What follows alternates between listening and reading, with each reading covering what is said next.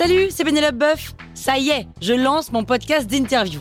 Il s'appelle On tisse la toile et c'est un podcast qui révèle la face cachée des invités. Et d'ailleurs, mes invités, ce sont des CEO et des célébrités comme Gad Elmaleh, Jean-Michel Apathy, My Better Self, Rose Eberstein, Mireille Dumas. Et évidemment, je pose des questions qu'on n'ose pas toujours poser et je leur fais faire des tests, des challenges, je leur fais jouer l'harmonica, grignoter des trucs, bref. Rendez-vous sur On tisse la toile pour découvrir une interview tous les lundis. Ciao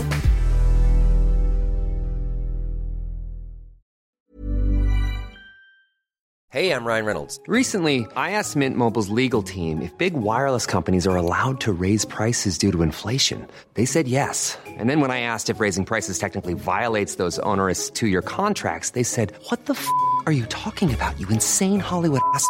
So to recap, we're cutting the price of Mint Unlimited from $30 a month to just $15 a month. Give it a try at mintmobile.com slash switch. $45 upfront for three months plus taxes and fees. Promo rate for new customers for limited time. Unlimited more than 40 gigabytes per month. Slows. Full terms at mintmobile.com.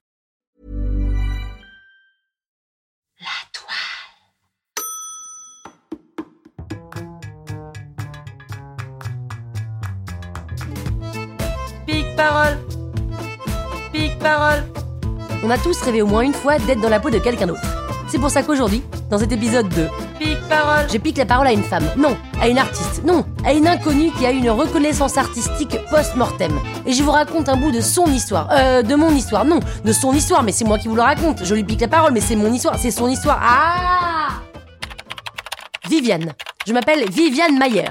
Mayer comme meilleur, sauf que ça s'écrit pas du tout pareil. Et je suis morte il y a 11 ans.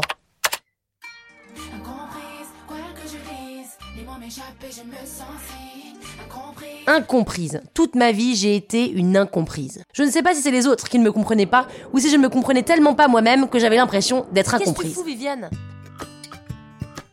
Ma vie est très ordinaire. Je nais à New York en 1926 d'une mère française et d'un père autrichien. Je déménage des États-Unis pour aller en France avec ma mère pour revenir plus tard et seule aux États-Unis, à Chicago.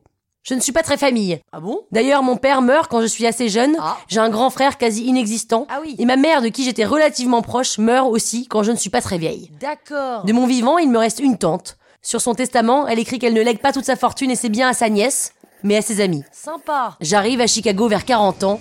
Welcome Je suis seule et pauvre. Chaud Non, je suis pas vraiment seule, car j'ai mon appareil photo qui ne me quitte pas. C'est un Rolleiflex, le genre d'appareil qu'on voit dans les vieux films avec le viseur qui est en bas. J'aime cet appareil car il permet de shooter les gens dans la rue sans qu'ils me surprennent. Oh la filoute C'est moi qui les surprends. Je les surprends en flagrant délit de bâillement, de pleurs, de rien. Juste, je les immortalise en train de vivre. Mais ce ne sont pas les photos qui me font vivre, car je ne développe pas mes négatifs. Non.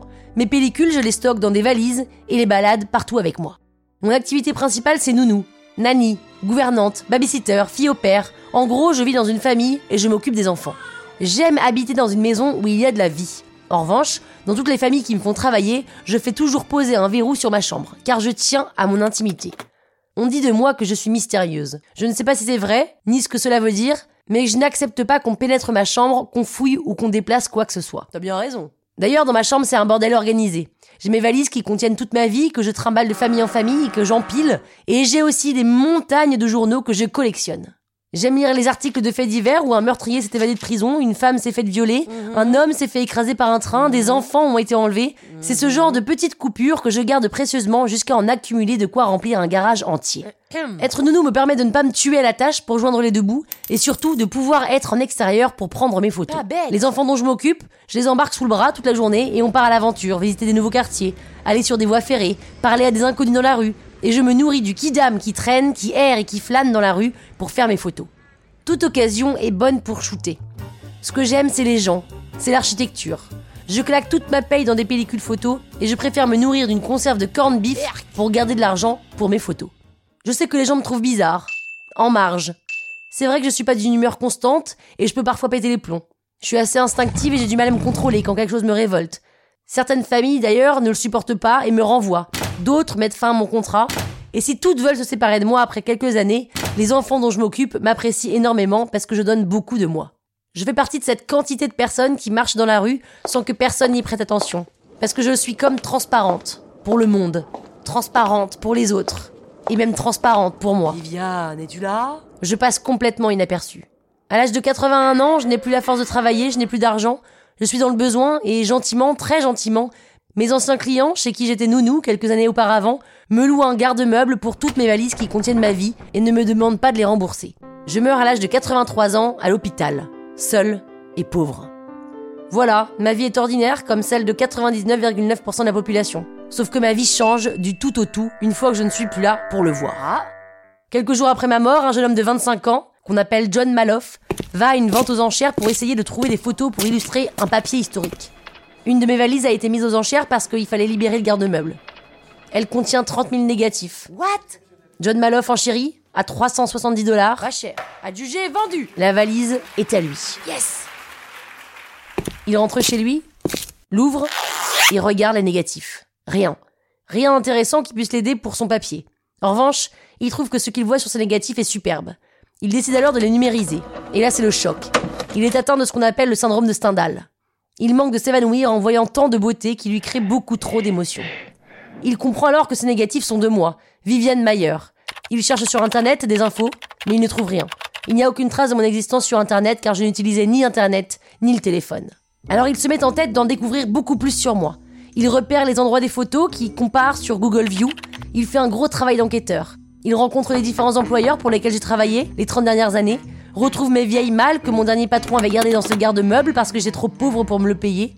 Et les seules images qu'il a de moi, ce sont des selfies pris dans les vitrines des magasins, dans les reflets des immeubles ou même dans les ombres sur le macadam. Avant-gardiste. John Maloff compare mes photographies à celles de Diane Arbus, Hélène Lewitt et Robert Doisneau. Ah, carrément. Je prends essentiellement des clichés de passants dans la rue, sur le vif. Pourquoi? J'aime mettre en lumière la tragédie de la vie, le côté risible de certaines situations et l'incongruité de cette société. Maloff veut faire connaître au monde mes photos qu'il considère comme de l'art. Alors il numérise tous les négatifs, développe les milliers de rouleaux de pellicules trouvés dans mes malles, les imprime et les encadre. Il arpente les galeries, les salles d'exposition, les musées pour montrer mes photos, mais les institutions ne sont pas séduites. Le monde de l'art ne reconnaît pas mon œuvre. Les institutions ne traitent que les produits finis, des tirages faits par l'artiste de son vivant. Il refuse d'interpréter l'œuvre d'un artiste après coup. Abusé. Sauf que c'est une excuse qui n'est pas valable, car beaucoup d'artistes n'aimaient pas tirer leurs photos eux-mêmes, comme Cartier-Bresson par exemple, ou même Robert Frank. Ils avaient des assistants. Mais il y a aussi des artistes comme Gary Winningham, qui avaient des tiroirs remplis de pellicules non développées, et ce sont les musées qui les ont développées après sa mort. C'est à Chicago que John Maloff réussit à séduire un galeriste. Un certain nombre de mes photos y sont exposées. L'événement est un énorme carton, et par la suite, aucun autre artiste ne réunit autant de monde dans cette galerie. Génial. Finalement, John Maloff est sûrement celui qui me connaît mieux que quiconque. Il a disséqué ma vie comme personne ne le fait pour personne. Il a même réalisé un documentaire sur moi qui s'appelle À la recherche de Viviane Mayer. J'en suis flatté.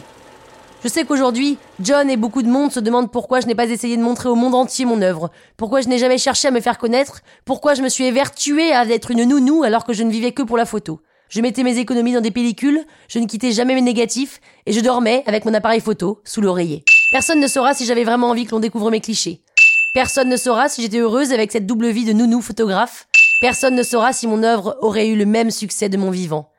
Comme disait Van Gogh, les vedettes ont l'âme des poètes décédés, mais pour devenir une vedette, il faut mourir.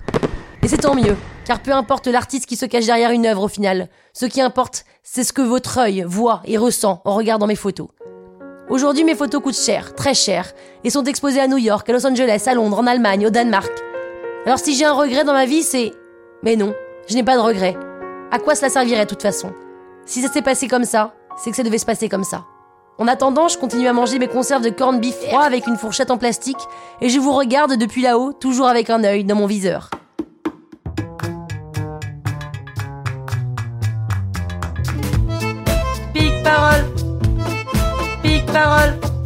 Merci Viviane Meyer pour votre art et merci John Maloff de l'avoir découverte. À bientôt pour un prochain Pique parole. Parole.